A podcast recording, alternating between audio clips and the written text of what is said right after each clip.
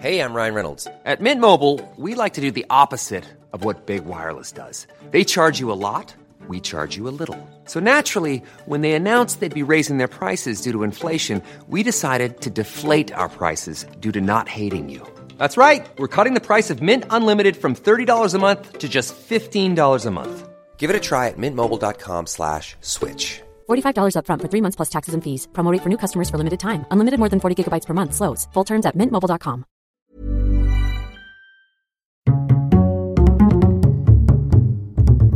Culture G, Cultivez votre curiosité. bonjour à tous. Sans évoquer plus que cela la Coupe du Monde qui se déroule en ce moment au Qatar, saisissons tout de même cette occasion pour faire un petit voyage dans le temps, pour découvrir les origines du football. Le mot football, d'abord, est une contraction des mots anglais foot, qui signifie pied, et ball, le ballon. Le nom est anglais, ça s'est avéré, mais si nos voisins d'outre-Manche se proclament souvent comme les inventeurs de ce jeu, ce n'est pas tout à fait exact. En fait, dès l'Antiquité, on jouait déjà à des jeux de ballon au pied. Selon la FIFA, la Fédération internationale de foot, la plus ancienne forme de football dont nous ayons connaissance était pratiquée en Chine au 2e et 3e siècle avant Jésus-Christ. Elle s'appelait le kujou. Le principe était le suivant, frapper dans un ballon pour le faire passer dans un but et marquer des points, le tout sans utiliser ses mains. Voilà qui ressemble fort au football. Toutefois, le kujou était plus un jeu d'adresse qu'un sport de contact. Les joueurs étaient séparés par un panneau en hauteur, au travers duquel ils devaient faire passer la balle. Et c'est ici que s'arrête la comparaison avec notre foot actuel. Si nous avons affaire des Chinois de Chine, ça ne marche plus.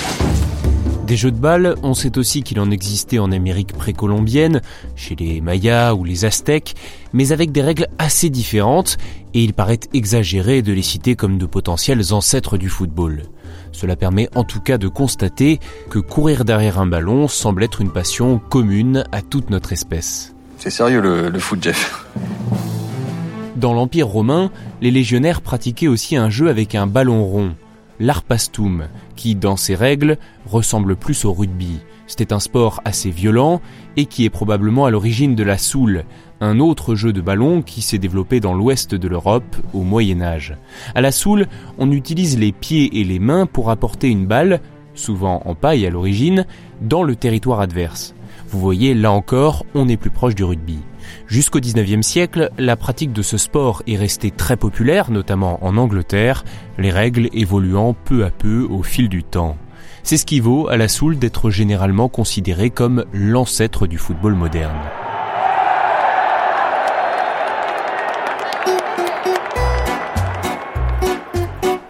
Toutefois, ce titre est aussi revendiqué en Italie par le calcio, un jeu de ballon apparu à Florence à la fin du XVe siècle. Le calcio est également un descendant supposé de l'arpastum romain, et ses règles sont les suivantes.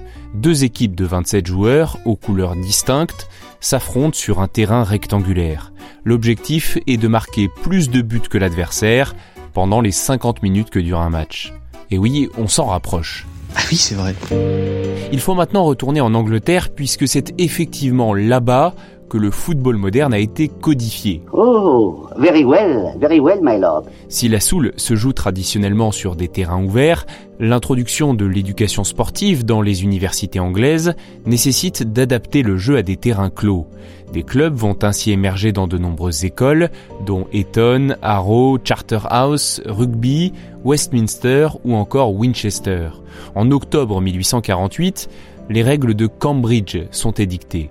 Elles tentent, sans vraiment y parvenir, d'établir des règles communes à tous.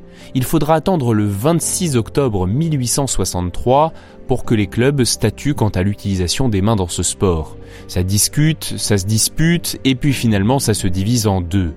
La Football Association d'un côté, créée en 1863 donc, et la Rugby Football Union de l'autre, créée en 1871.